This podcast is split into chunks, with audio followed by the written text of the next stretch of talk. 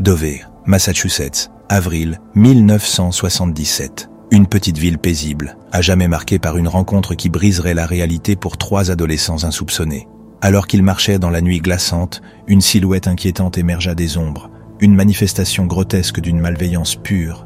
Sa peau dépourvue de poils, d'une pâleur maladive, brillait sous la lueur de la lune, tandis que ses yeux, tels deux phares démoniaques, transpercèrent les ténèbres. Figés par la terreur, les garçons observaient avec incrédulité, incapables de comprendre la présence surnaturelle qui se dressait devant eux.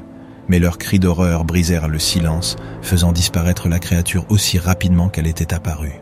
Ignorait-il que cette rencontre fugace les précipiterait dans un royaume de cauchemars incessants et de tourments psychologiques? Pendant des semaines, les garçons furent tourmentés par des visions sinistres, leur sommeil agité hanté par le visage effrayant de la créature qu'ils avaient surnommée le démon de Dover. Le sommeil devint un abîme traître, leurs esprits prisonniers de paysages cauchemardesques où les limites de la réalité se brouillaient avec d'horribles distorsions. La raison leur échappait-elle du sable glissant entre leurs doigts, les laissant se raccrocher désespérément à une certaine normalité?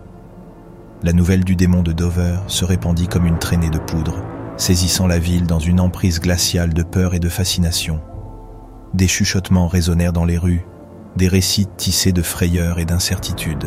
Certains spéculaient que la créature n'était qu'une simple création de leur imagination fragile, tandis que d'autres s'engouffraient dans des théories plus sombres, établissant des parallèles troublants avec des êtres extraterrestres connus sous le nom de gris. Cette apparition était-elle le catalyseur d'un sinistre dessin extraterrestre? Des psychologues et des sceptiques tentèrent d'expliquer le phénomène en l'attribuant à une hystérie collective ou à des délires partagés. Pourtant, les cicatrices gravées dans les âmes des personnes touchées persistaient, témoignant de la marque indélébile laissée par le démon de Dover, symbole de la fragilité de la psyché humaine face à l'inconnu.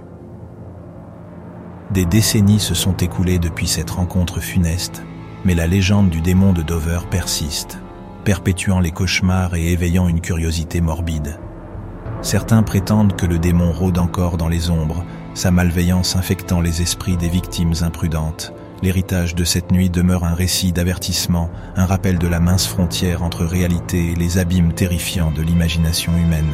Méfiez-vous, car une fois que le démon de Dover aura fixé son regard sur vous, votre psyché portera à jamais le poids de sa présence monstrueuse. Êtes-vous prêt à affronter les ténèbres qui se tapissent au plus profond de votre esprit?